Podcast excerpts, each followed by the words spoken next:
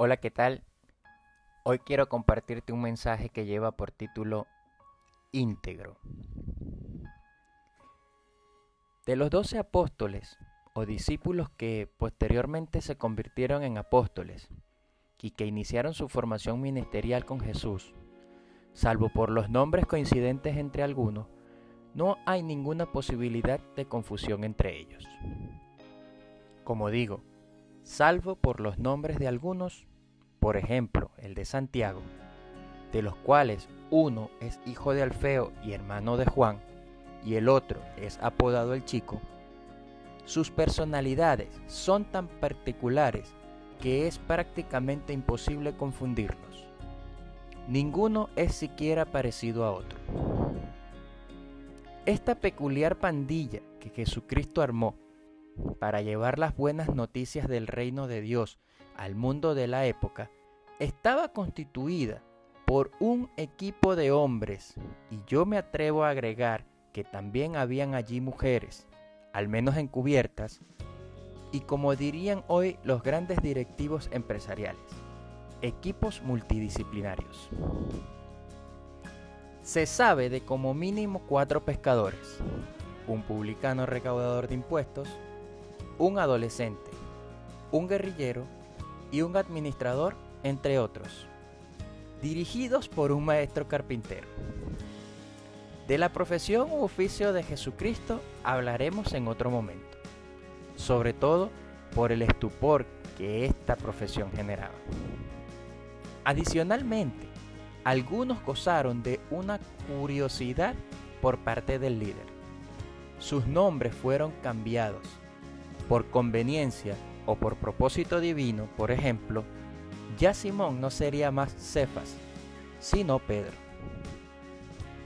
Mientras que para la posteridad quedará el exclusivo calificativo que nuestro Señor le asignó a Natanael, íntegro.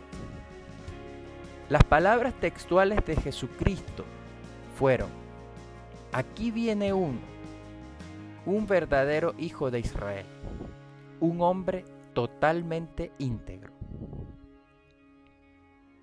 ¿Qué relevancia tiene este nombre?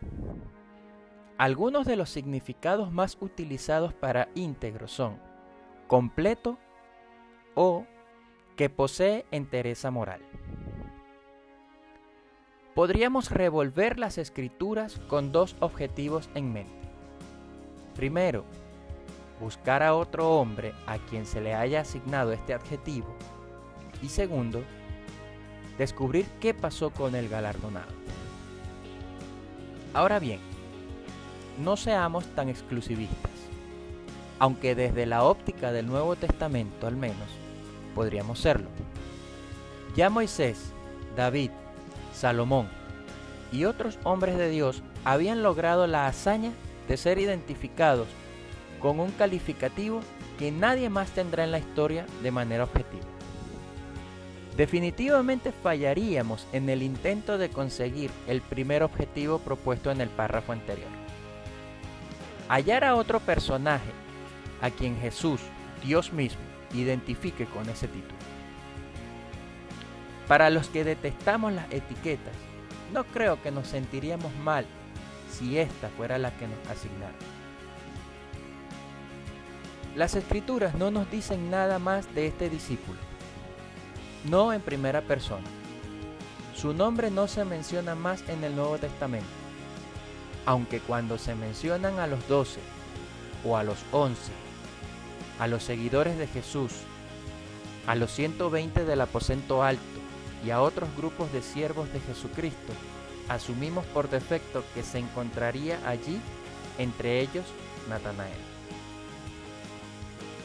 El segundo objetivo, saber qué pasó con este discípulo apóstol, es igual de complejo. Virtualmente imposible en lo que a las páginas de la Biblia concierne.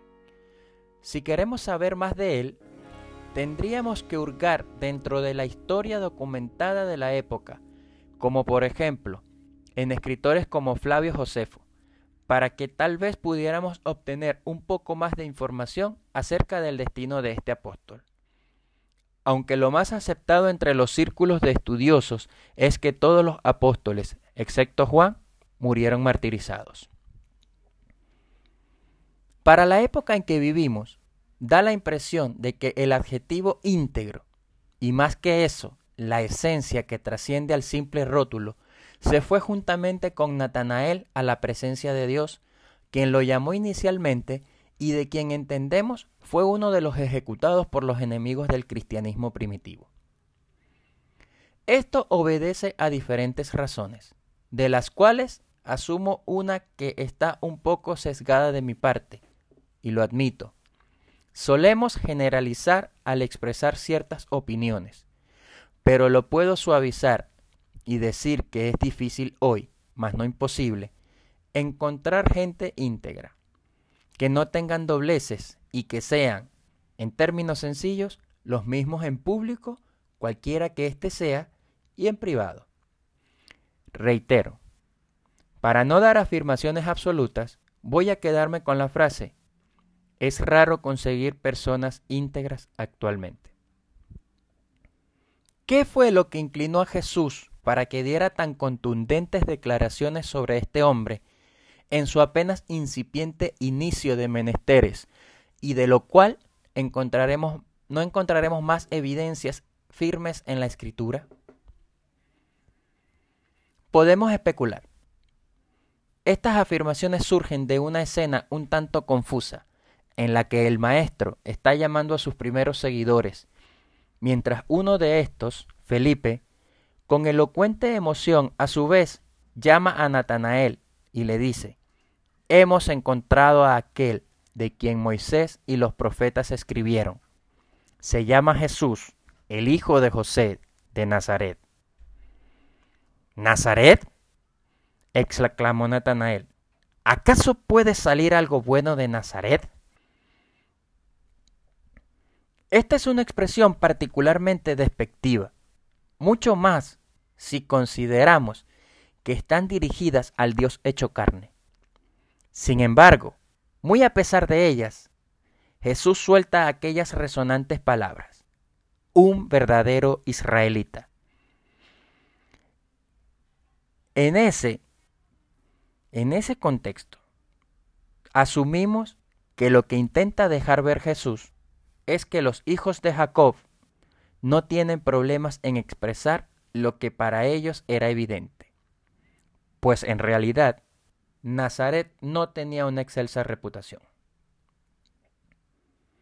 Desconozco lo que haría Jesús con las personas que hoy sean tan genuinas en su expresión como lo fue Natanael para el momento en el que fue descubierto, pero el resto de la humanidad estamos aún lejos de acercarnos al carácter que Dios espera de nosotros. Y, si por asomo alguno nuestra evidencia de firmeza similar a la de este apóstol fuera cercana, lo más probable es que seamos rechazados cuando nuestras palabras se acerquen a la luz o acerquen a la luz a los que aún se mantienen ciegos y en oscuridad. Un buen amigo y mentor me lo decía. La redacción de la gente no es tu culpa. Solo lo que tú dices es tu responsabilidad. Que Dios nos ayude a acercarnos al modelo de integridad que Él mismo vio en Natanael. Y qué privilegio el que tuvo en haberse podido llevar a la tumba esa insignia que Jesucristo mismo le entregó. Que tengas una feliz tarde. Bendiciones.